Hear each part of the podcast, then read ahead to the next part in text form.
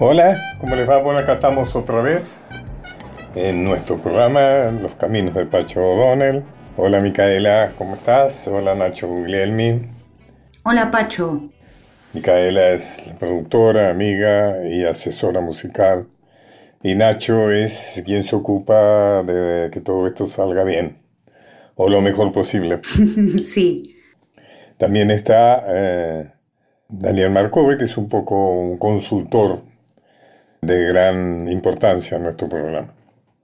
Bueno, hoy vamos a volver sobre un tema, eh, acabamos de pasar el 29 de, junio, y no podemos dejar de referirnos al tema de Artigas y la, eh, la, declaración independentista de 1815 en Concepción del Uruguay.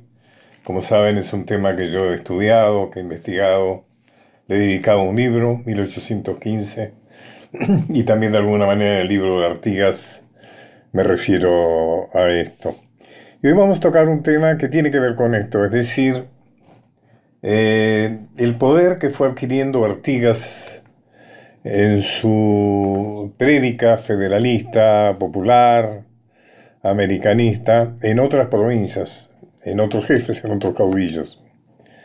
Es así que la Asamblea en la declaración de la Asamblea de, los Pueblos Libres de 1815, donde fue la declaración de independentista, se reunieron varias provincias litorales federales, como fue por supuesto la Banda Oriental, que era la provincia de Artigas, también las misiones Entre Ríos, Corrientes y Santa Fe. Y Córdoba envió una delegación también a, a Concepción de Uruguay y también envió una delegación con un proyecto federal que no fue escuchada en Tucumán, en el 9 de julio de 1816 en Tucumán. Pero es bueno eh, ver de qué manera el poder de Artigas se fue cimentando, pero verlo a partir de las comunicaciones que los espías y, digamos, los representantes del imperio portugués que estaba en Río de Janeiro le enviaban al emperador y a la emperatriz, ¿no es cierto?, a la princesa Carlota. Por eso los archivos que están en el archivo Artigas, que revisé, está eh, las comunicaciones de Andrés Villalba, que era delegado de Fernando VII y de su ministro de Estado, el duque de San Carlos, ante el emperador Pedro I de Portugal. Ahí nos enteramos que Artigas envió delegados a Río en distintas oportunidades fingiendo buscar cooperación en su guerra contra el centralismo porteño, una estrategia de engaño, de demora, podríamos decir que Juan Pibel Devoto, que es el editor del archivo Artigas, el riquísimo archivo Artigas que está en Montevideo, definió como un recurso de circunstancias, textualmente lo definió como un ardid de guerra, fingimiento político que se apeló para salvar el destino de la revolución oriental. Estas misiones fueron una de las formas de contrarrestar las gestiones diplomáticas del director de Buenos Aires en el Brasil. Como sabemos, en última instancia las gestiones diplomáticas de Buenos Aires en Latín tuvieron lamentablemente, ominosamente éxito, y entonces con el fin de destruir Artigas, eh, el gobierno de Buenos Aires, los eh, supremos, tanto Purredón como Álvarez Thomas, favorecieron y fomentaron la invasión a la banda oriental de Portugal, es decir, de Brasil eh, en representación de Portugal. Bueno, eh, como consecuencia de esto la larga, perdimos esa riquísima provincia que soy la República Oriental del Uruguay. Pero vamos atrás, o sea, cuando mm, está en marcha la confrontación entre el federalismo artiguista y el unitarismo oligárquico en Buenos Aires. La princesa Carlota, hermana del rey Fernando VII y esposa del emperador portugués, se mantuvo alerta a los movimientos de Artigas en la esperanza de concretar una alianza contra Buenos Aires. Pero con el correr de la correspondencia con Villalba hay un cambio de actitud en sus misivas. En un primer momento se muestra entusiasmada con la posibilidad de ser mediador en el Río de la Plata en favor de los intereses de Fernando VII, pero luego hay desencanto y descrédito hacia Artigas y finalmente declara que la única alianza o esperanza posible para la monarquía española, es decir, para rescatar, ¿no? para recuperar eh, su posesión en las provincias unidas en lo que era la, eh, digamos así, la colonia del Río de la Plata, la esperanza está en los políticos de Buenos Aires y que debe evitarse a toda costa que los artiguistas venzan. Es decir, ahí mm, Portugal y la infanta Carlota, que era esposa del rey de España, apuestan decididamente por Buenos Aires. Decisivo para este cambio fue el triunfo del oriental Fructuoso Rivero, que fue un, mano derecha de Artigas, que luego lo traicionará al final, cuando ya Artigas estaba muy débil, ya muy acosado, antes de su exilio en Paraguay. La cuestión es que el 10 de enero de 1815, Fructuosa Rivera derrota a los realistas en Guayabos. Y ahí fue muy claro, muy evidente el sentimiento español y emancipatoria cuando se hizo la bandera azul y blanca cruzada por la banda roja y se hizo pública la decisión de morir por la independencia. Es decir, ahí ya no se podía seguir fingiendo, digamos, que se buscaba una alianza eh, con Portugal y que estaba en todo caso en suspenso la idea de la independencia, ahí fue muy claro que el artiguismo era profundamente independentista. En una carta fechada en Río de Janeiro el 18 de abril de 1815, Villalba, que recuerda usted que es el informante y que recibe el material que le envían los espías, Villalba fue terminante en su juicio. Escribió, si Artigas hubiese tenido armas y cuanto necesitaba, no hubiese ciertamente aparentado ser del partido del rey. O sea, no, no creamos en las afirmaciones de, de, buena voluntad y de amistad de Artigas. No, Artigas es un enemigo del rey de España. De acuerdo a las informaciones de sus espías, la declaración de la independencia es para los realistas más evidente e inminente, así como más firme su propósito, en Artigas que en la propia Buenos Aires. Fíjate que escribe un informe a don Pedro de Ceballos, en, la corte de, Fernando VII, con el fin de alertar a la corte de Fernando VII de la situación política y las intenciones del caudillo Artigas y sus seguidores, con fecha del 12 de abril de 1815. Fíjense que estamos en la época también de la declaración de independencia en Concepción de Uruguay, y escribe Así como antes veía con gusto que Artigas distraía con sus pelotones de gente la fuerza de Buenos Aires, ahora veo con dolor que va tomando ya tanta preponderancia sobre aquellos que es capaz de llegar a dominar en Buenos Aires. Y entonces creo muchísimo más difícil que antes la sumisión y reconciliación de estas provincias con la España. Es decir, el poderío de Artigas se había llegado a tal punto que realmente temía por la posibilidad de Buenos Aires de seguir sosteniendo sus posiciones muy favorables para eh, la corona de España y de alguna manera también a la de Portugal. Es decir, esto es lo que explica es, las acciones, digamos, absolutamente criticables desde un punto de vista patriótico, por ejemplo, de alentar la invasión portuguesa a la banda oriental con la idea de debilitar Artigas. De la información contenida en este párrafo, parece claro para los espías, informantes y observadores de, que estaban atentos a lo que pasaba en, en el conflicto entre las provincias y Buenos Aires, que la relación de fuerzas, al menos durante 1815, se ha modificado ostensiblemente a favor del federalismo oriental.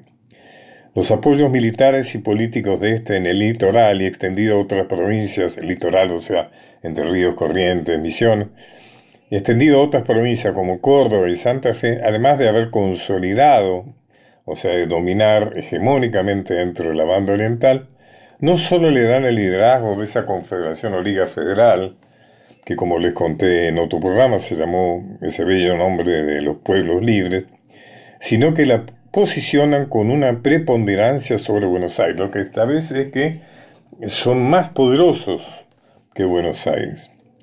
Uno de los motivos fue seguramente el gran apoyo popular, la que es la base social del artismo, es decir, de los gauchos, los originarios, ¿no es cierto?, los charrúas, los guaraníes. Todo lo contrario a Buenos Aires, que era una manifestación de sectores decentes, como se autollamaba, que eran los sectores de poder, que eh, se veían sometidos a conflictos y fuertes disidencias, que se vio obligado a levas forzosas, y a reprimir alzamientos militares recurrentes. Este riesgo para Buenos Aires, como recién lo dije, es la explicación de su ominoso apoyo a la invasión brasilero-portuguesa a la banda oriental, es decir, a su propio territorio, que a la postre culminó con la pérdida de esa rica provincia y la constitución de la República Oriental de Uruguay. Todo se justificaba con tal de destruir al caudillo oriental. Mucho más era que aparecía eh, como mucho más enemigo, peligroso, que España, que Portugal, que cualquier otra de las amenazas que hubiera. Las palabras de Villalba al rey nos muestran de modo, al rey Portugal, nos muestran de modo contundente que para el régimen colonial de España y su intento de recuperar las colonias, también, pero la comunicación también a la corona española, que su intento de recuperar las colonias americanas era mucho más viable y factible negociar con Buenos Aires con alguna esperanza de acuerdo que hacerlo con Artigas, quien claramente representaba para España la imposibilidad y la negativa de recuperar el poder. Esta afirmación de puño de un miembro del Ministerio Real puebla no solo la posición claramente independentista de Artigas, sino también lo real e inminente que era vista la emancipación para las provincias artistas, es decir, del federalismo oriental, más allá de toda especulación política, como era la típica de Buenos Aires, de los políticos de Buenos Aires, que inclusive llegaron a proponer la idea de ofrecer eh, el gobierno de las Provincias Unidas a algún príncipe europeo. Es decir, la idea no era de Buenos Aires, no era una revolución social profunda, sino un, un cambio, digamos, una permuta que de alguna manera les permitiera a la clase dominante porteña seguir manteniendo sus privilegios. En cambio, Artigas y los suyos amenazaban con una revolución social. Como ratificación de lo que hemos afirmado hasta ahora, en esa misma carta, eh, citada al emisario, el emisario en la corte portuguesa, Villalba, le dice a su majestad, para, española, ¿no? Para contentar y lisonjear a Alvear, que era el director supremo en esos tiempos, y a los demás que tienen influencia en su gobierno, hay mil medios. Pero para contentar a Artigas y a su segundo Otorgués, que es una misma cosa, no hay ninguno, pues esta gente son tales que ni los honores, ni las distinciones, ni las comodidades les importan nada, y como todas sus necesidades las hayan socorridas en las campañas y en los montes, pues con un pedazo de carne que a veces comen crudo y sin sal, ya están contentas, todo lo miran con indiferencia. Fíjense ustedes de qué manera para España y Portugal era muy claro que el proyecto independentista de Artigas era mucho más vigoroso eh, que el de Buenos Aires. Y ahí está, bueno, que apostaron a destruir a Artigas, ¿no? Y lo lograron a la larga. Villalba sigue contando alarmado sobre las acciones pro-independentistas al ministro de Estado español Pedro de Ceballos. Expresa que ha visto copias de documentación, papeles interceptados a un comisionado de Artigas, por lo que claramente se deduce que este caudillo ha trabajado textualmente, ¿no? Y trabaja actualmente mucho por la independencia, que está furioso, Artigas, contra los gobernantes de Buenos Aires, porque supone que son contrarios a ellos, es decir, a las intenciones de algún tiempo esta parte, las intenciones independentistas. En esa misma carta, Villalba reporta tener en su poder copia de una constitución ha caído en sus manos, ¿no?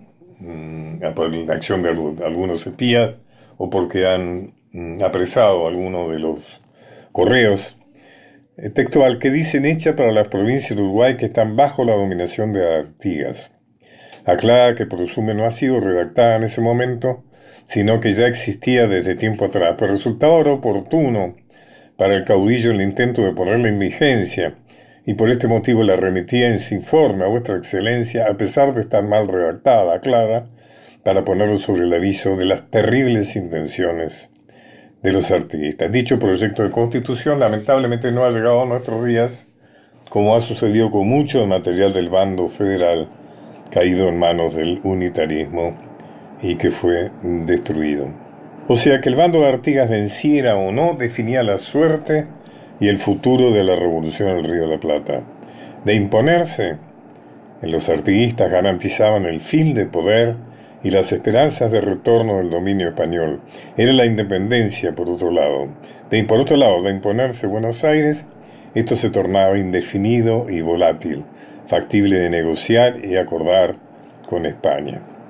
Los sucesos de los años siguientes lo confirman, ya que declarada la independencia artiguista, se demora un año más en declarar el Congreso de Tucumán, pero con mayor tibieza y de modo inacabado, ya que no determina eh, precisamente la forma de gobierno, aunque se habla de una monarquía constitucional, ni organización, ni constitución, y mantiene abiertas las negociaciones con la realeza europea, ya que Porredón llevará adelante simultáneamente al Congreso en 1816 negociaciones con las autoridades francesas con la idea de coronar un príncipe francés en Buenos Aires.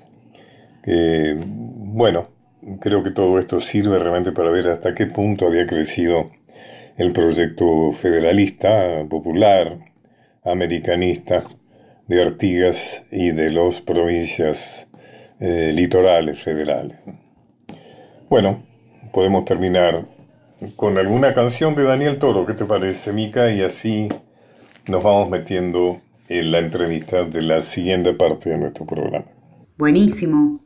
Hoy va a ser un programa musicalizado totalmente por Daniel Toro, así que vamos a empezar con un clásico de clásicos, como es el Antigal, que es de Lito Nievas, Ariel Petrocelli y nuestro homenajeado esta noche, Daniel Toro. Vamos entonces con el Antigal.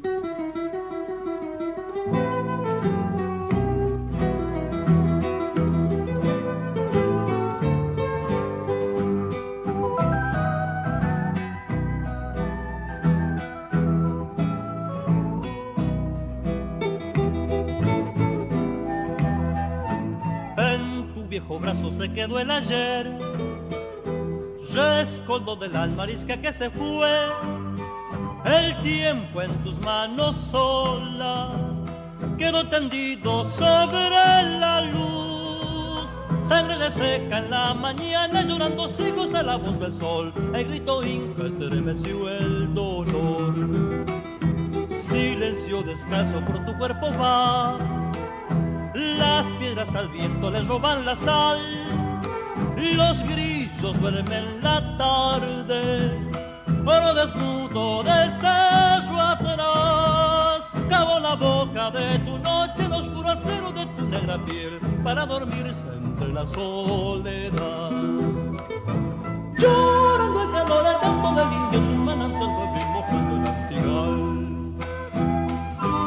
que viene de Dios. Cansancio, lento su andar, tiene una lanza por el cardón. Y a sus espinas dejó las manos para la sangre con otro color. Y a rayo loco dio su corazón.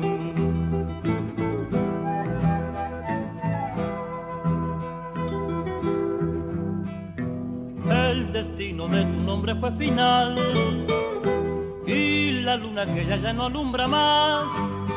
La hembra cerró su vientre y por la frente se desangró.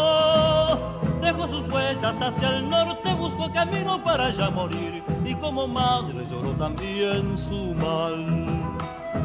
Ronda por adentro la amo sideral, anda por tus venas desde que se fue Levanta tus ojos negros para cubrirte muerto y leal. clavó su pecho en la roca como una vida y sin gritar su voz, yo en el cielo hecha una maldición. Llorando el calor, el canto del indio es un manantial mojando el antigal.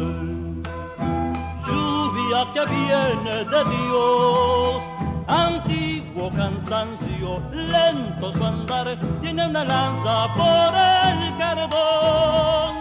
En sus espinas dejó las manos para la sangre con otro color, y al rayo loco dio su corazón.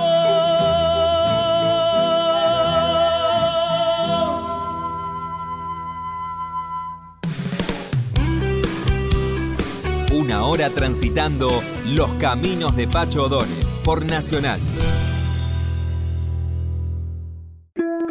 Continuamos con Los caminos de Pacho O'Donnell.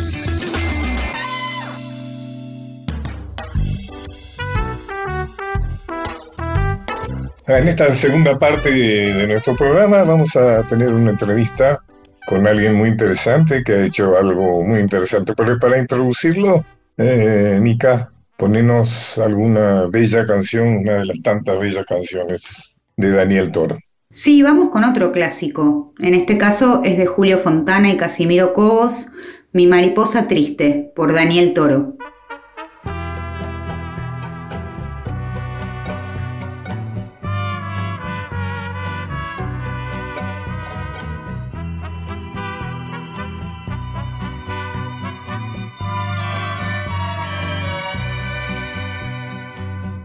camino gris te trajo, mariposa nueva, cansada de andar. Qué viejo dolor callabas bajo tus ojeras, queriendo olvidar. ¿Quién te empujó hasta mis brazos para abrir la noche de mi soledad? Yo te di la flor pensando que necesitabas volver al amor. Y fue un tiempo azul quebrado por cuatro palabras golpeando sin voz. Y él puso hiel en tu boca para que me dieras tan solo un adiós. Cuando mi pueblo va quedando en sombras, cuando mi sangre sin querer te nombra cuando el amor y el estío juegan por el río, mi alma se me va en pedazos. ¿Quién te arrancó de mis brazos, mariposa triste, cansada de andar? ¿Dónde estaba el sol la tarde que abriste las alas y echaste a volar? ¿Qué caparazón de noche te envolvió en la noche de la oscuridad? ¿Quién te llevó calle abajo, a donde la vida se esconde a llorar? Pero están en mí tus ojos como dos abrojos queriendo volver, y a la orilla del verano andarán mis manos buscando tu piel. ¿Quién te encerró en mi guitarra, pálida cigarra de mi atardecer? Cuando mi pueblo va quedando en sombra, cuando mi sangre sin querer te nombra. Cuando el amor y el estío juegan por el río, mi alma se me va en pedazos. ¿Quién te arrancó de mis brazos, mariposa triste, cansada de andar?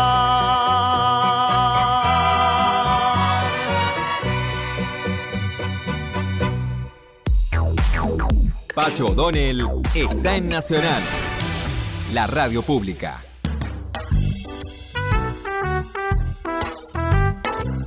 Bueno, estoy con Silvia Majún.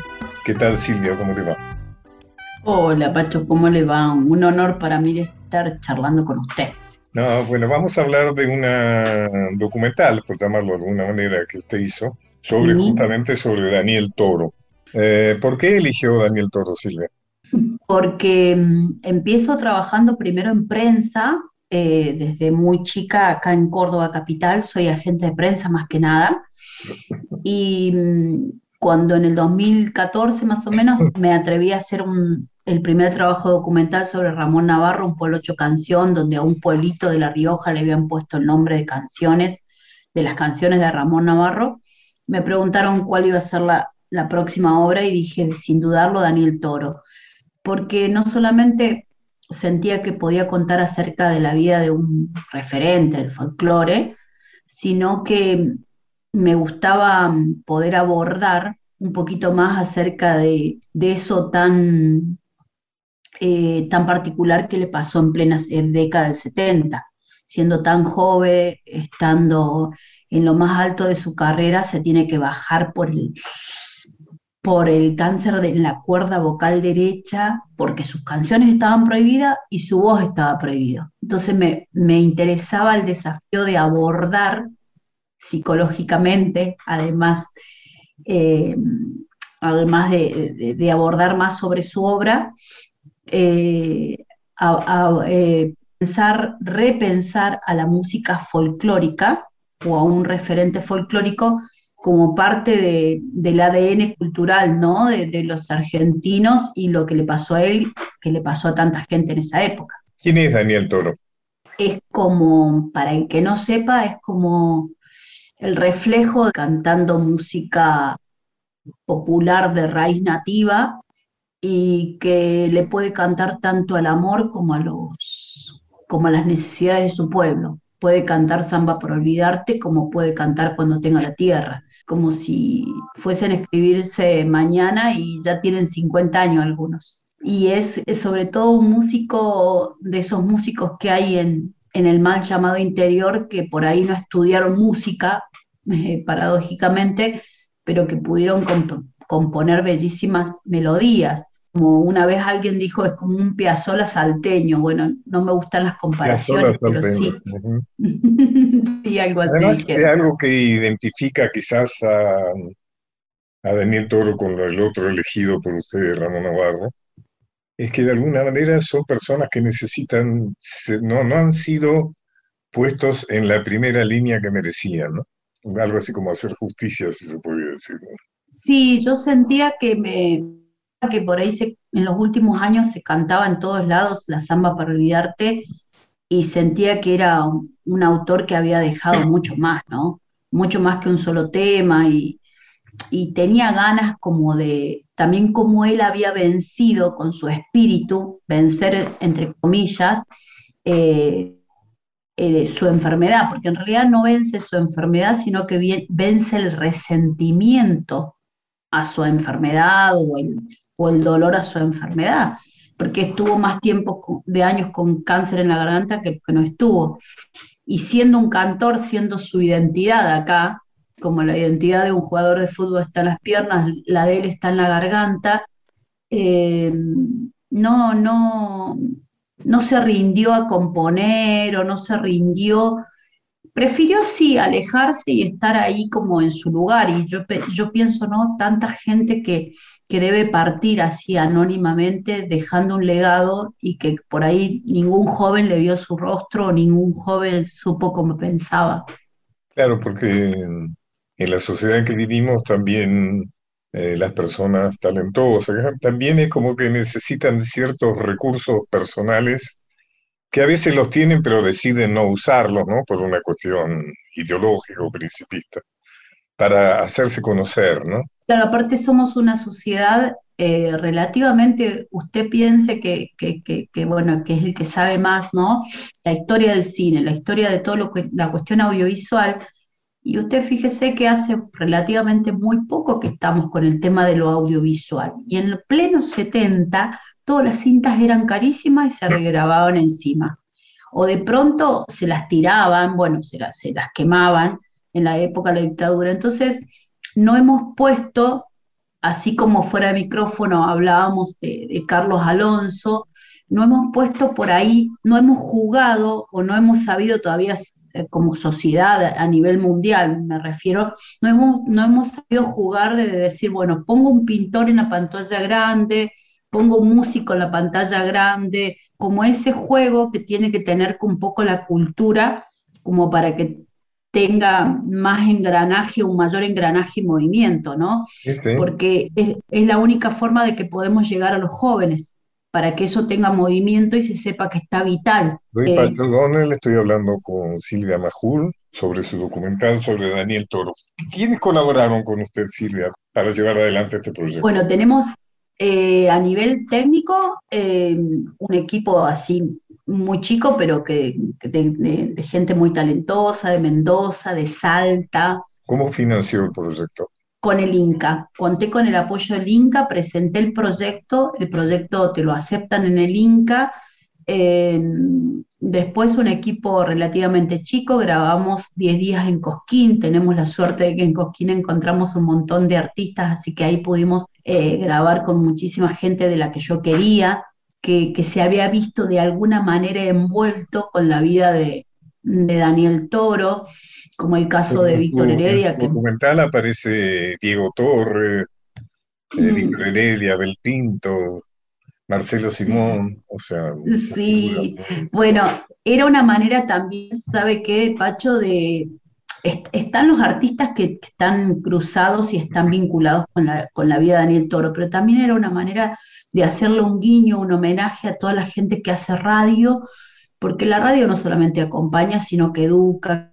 Entonces era como una especie de hacerle un guiño a esa gente anónima que está detrás de una radio. A veces se cree hoy con los medios de comunicación que con un podcast, con, no sé, con radio online nada más, y no, y la radio llega a muchísimos lugares donde no hay internet. Entonces, para mí, desde el comienzo que usted ve a esa campesina con una radio, metafóricamente traté de contar, y después con la misma hija de Daniel, que es la que va tejiendo la historia, que es la que va haciendo las entrevistas, traté de mostrar, ¿no?, de, de cuán activa o cuán viva está nuestra radio.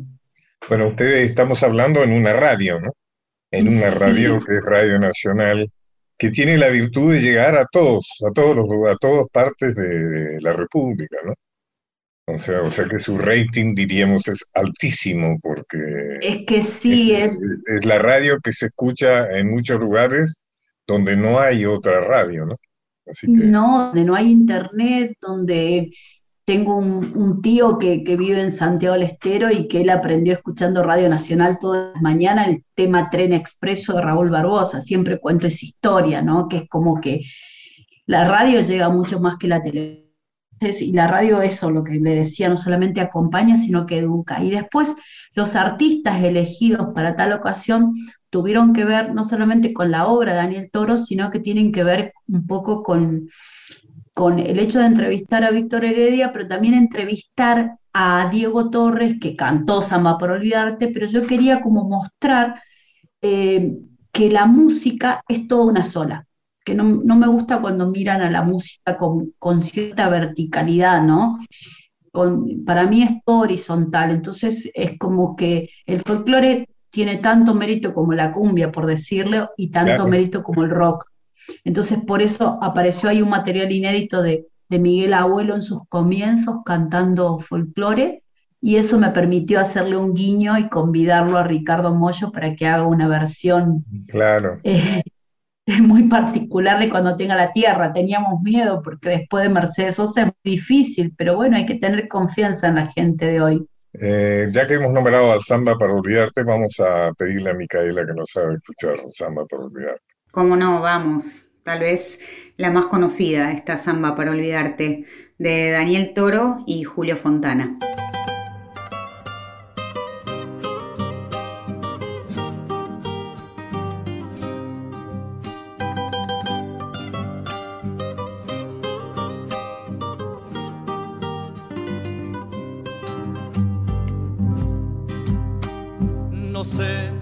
Qué volviste yo empezaba a olvidar. No sé si ya lo sabrás. Lloré cuando vos te fuiste. No sé para qué volviste. Qué mal me hace recordar. La tarde se ha puesto triste yo prefiero callar que vamos a hablar de cosas que ya no existen. No sé para qué volviste, ya ves que es mejor no hablar. Qué pena me da saber que al final de ese amor ya no queda solo una pobre canción da vueltas por mi guitarra y hace rato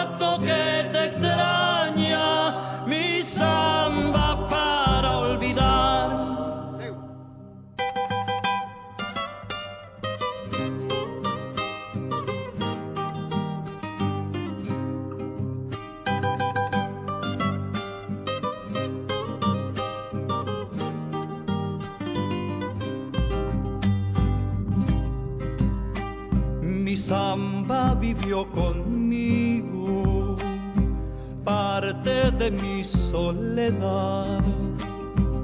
No sé si ya lo sabrás, mi vida se fue contigo, contigo mi amor, contigo, qué mal me hace recordar.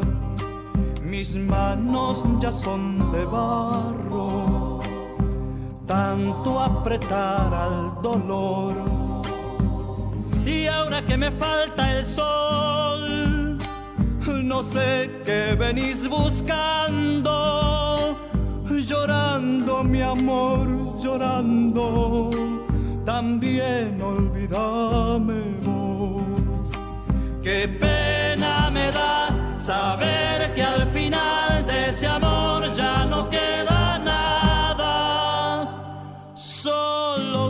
pobre canción da vueltas por mi guitarra y hace rato que te extraña mi samba para olvidar. Pacho O'Donnell está en Nacional, la radio pública. Usted tuvo una colaboración muy activa de la hija de Daniel, ¿no? De Daniela.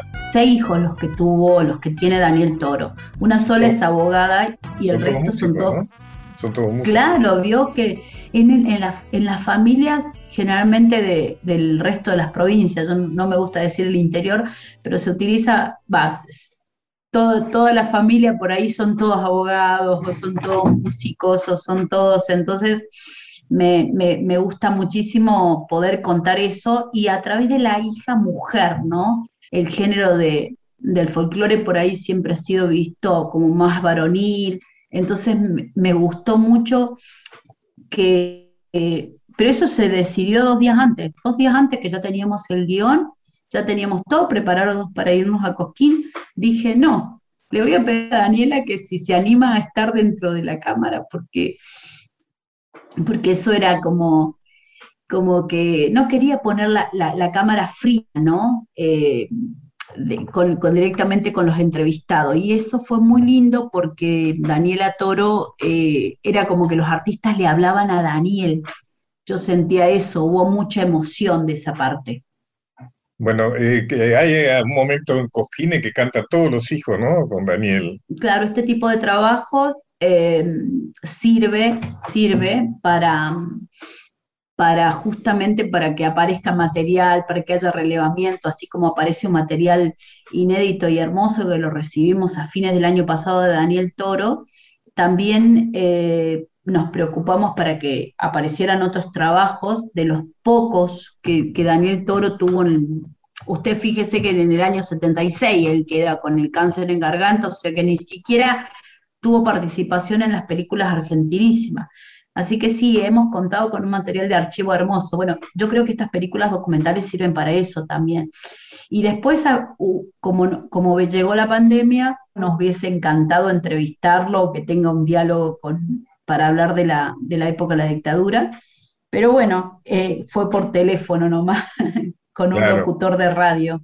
Eh, hay un momento especialmente conmovedor para mí, que es cuando Daniela se encuentra con Samir Petrocelli, Ah, el mire. hijo de Ariel, con quien Toro compuso la mayoría de los temas, ¿no? y hacen, a ver si recuerdo, para ir a buscarte, ¿puede ser?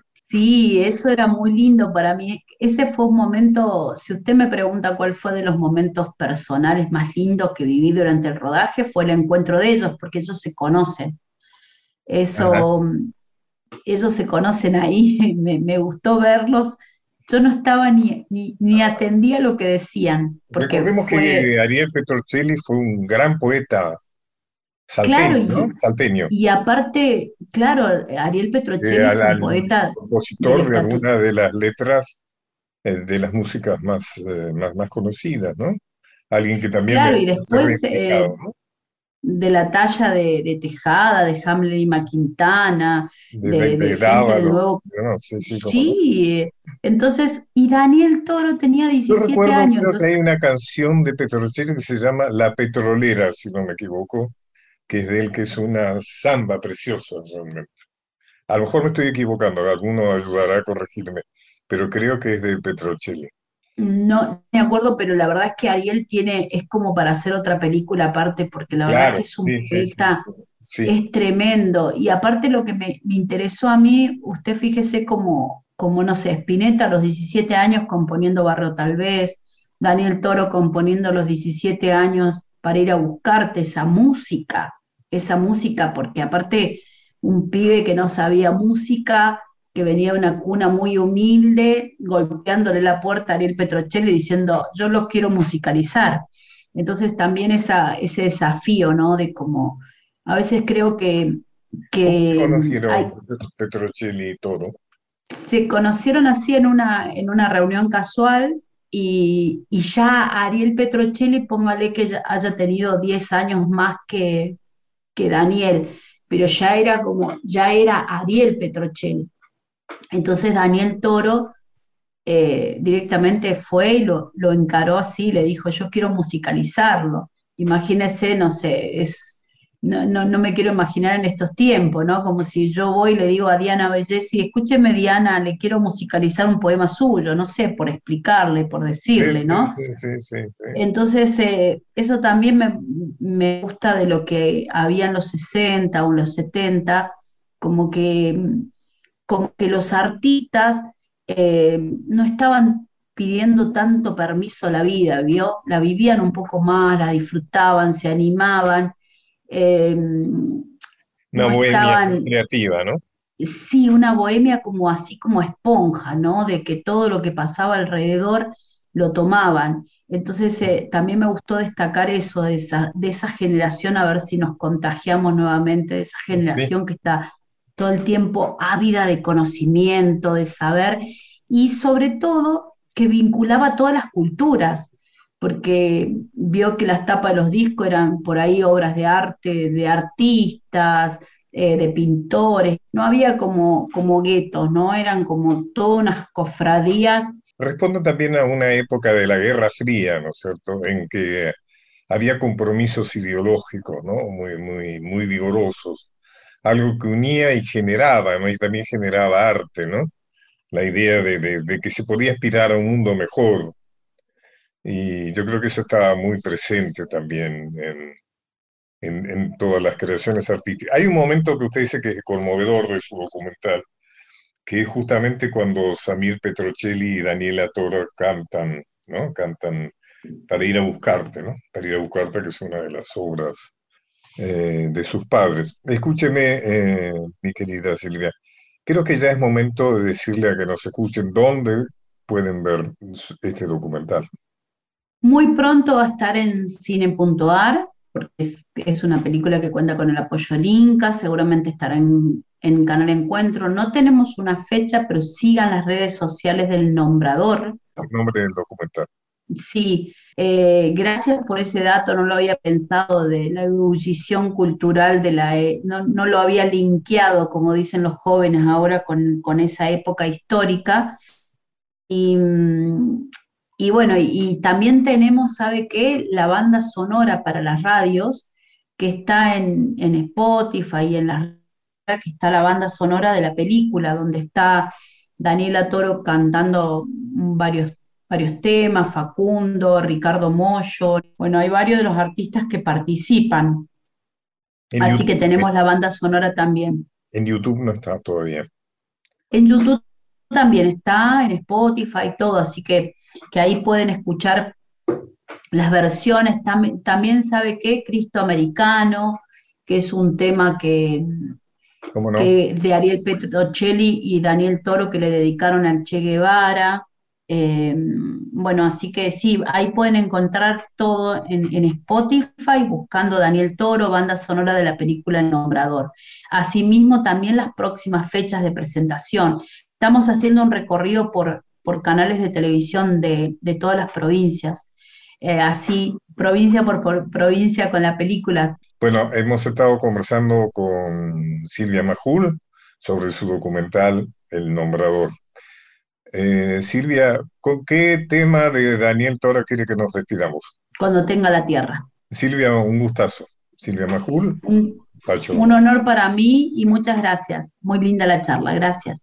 Hasta luego. Gracias.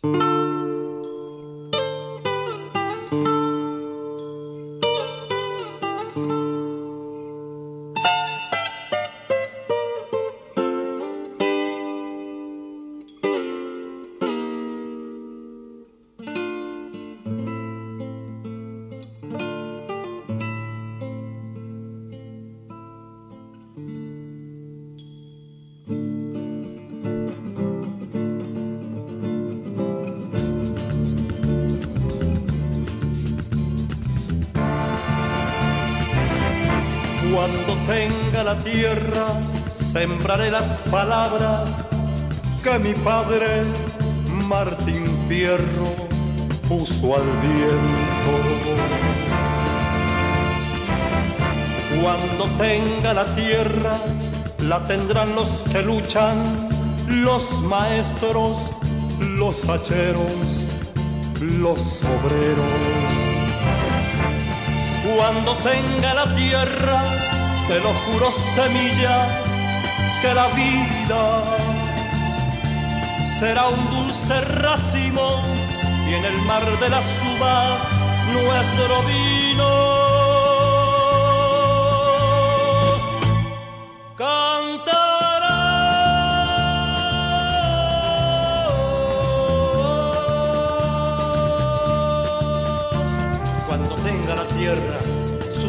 El mundo el corazón de mi mundo. Desde atrás de todo el olvido. Tocaré con mis ojos en lágrimas todo el horror de la lástima. Y por fin me veré campesino, campesino, campesino, campesino. Dueño de mirar la noche en que nos acostamos para hacer los hijos. Campesino, cuando tenga la tierra, guardaré la luna en mi bolsillo y saldré a pasear con los árboles y el silencio. Y los hombres, y los hombres conmigo cuando tenga la tierra, viajaré a las estrellas, astronauta de trigales, luna nueva. Cuando tenga la tierra, formaré con los grillos una orquesta donde canten los que piensan. Cuando tenga la tierra, te lo juro semilla, que la vida será un dulce racimo y en el mar de las uvas nuestro vino.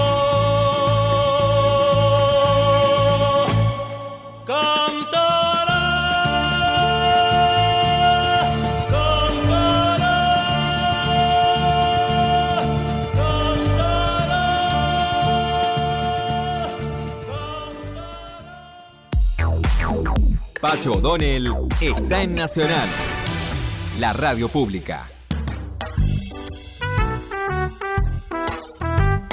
Bueno, así llegamos al final de otro programa. Les recuerdo mi, Instagram, arroba Pacho O'Donnell. Y bueno, Mica, un saludo para vos, otro para eh, los buenos, buenísimos técnicos que tenemos, Nacho, Diego, y despidámonos con, con otro tema. Sí, nos vamos con un tema hermoso de Daniel Toro y Juan Eduardo Piatelli, que es 100 farolitos volando. Muchísimas gracias.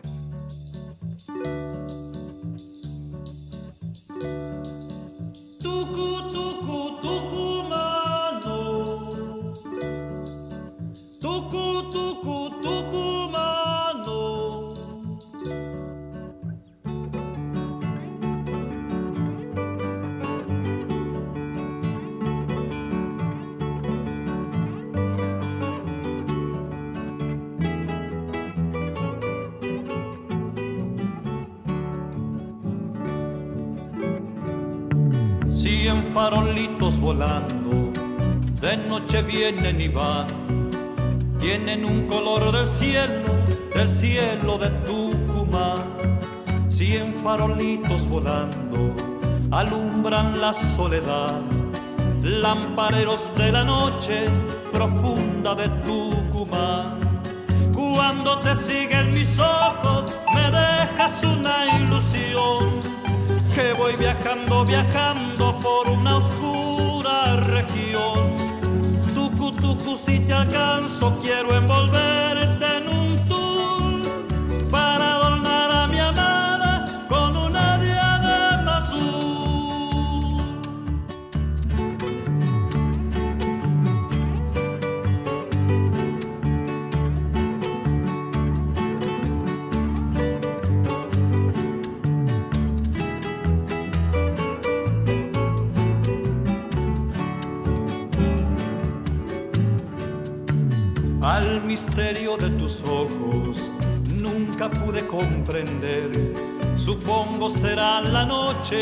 la encargada de encender, brillando tus estrellitas como dos piedras preciosas.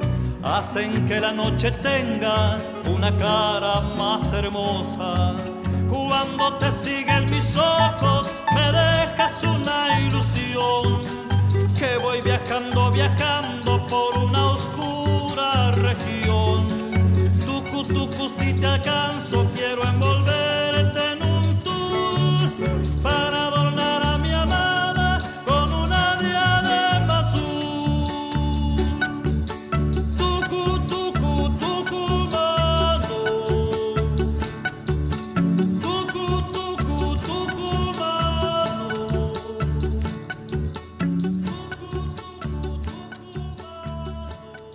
Pacho O'Donnell está en Nacional,